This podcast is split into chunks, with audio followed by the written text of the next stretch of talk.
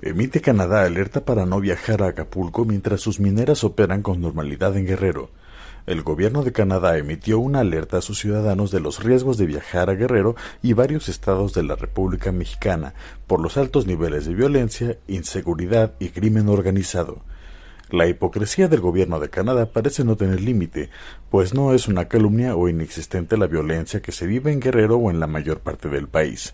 Basta decir que en Acapulco fueron asesinadas siete personas en tan solo un día, incluido un jefe de la Policía Estatal, el 10 de enero de 2023.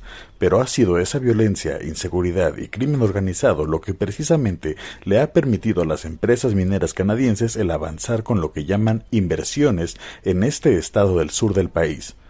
A inicios de octubre de 2022, en la comunidad de San Miguel Totolapan fueron masacradas 22 personas.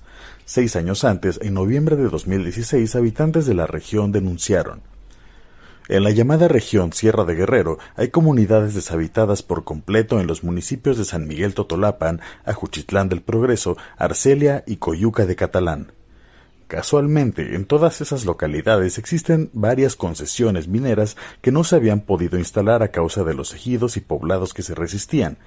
Casi todos los ejidos que actualmente sufren ocupación de la delincuencia organizada se habían negado a titular sus parcelas con los programas de certificación de derechos ejidales y titulación de solares urbanos. El sábado 10 de diciembre de 2022, un comando ingresó a la comunidad El Durazno, en el municipio de Coyuca de Catalán, y reunió en una primaria a todos los hombres del pueblo que encontraron, para después ejecutarlos. Fueron masacrados siete campesinos, entre ellos un menor de edad.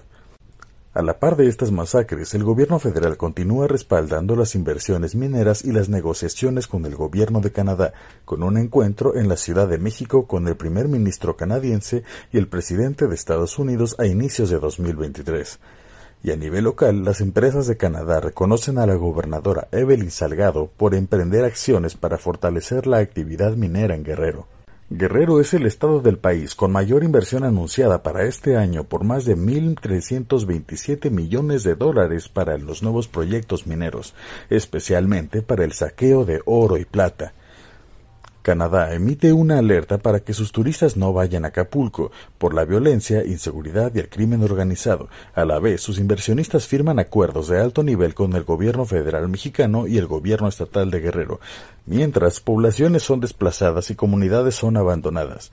Sus mineras avanzan con el despojo, gracias a la violencia, la inseguridad y el crimen organizado.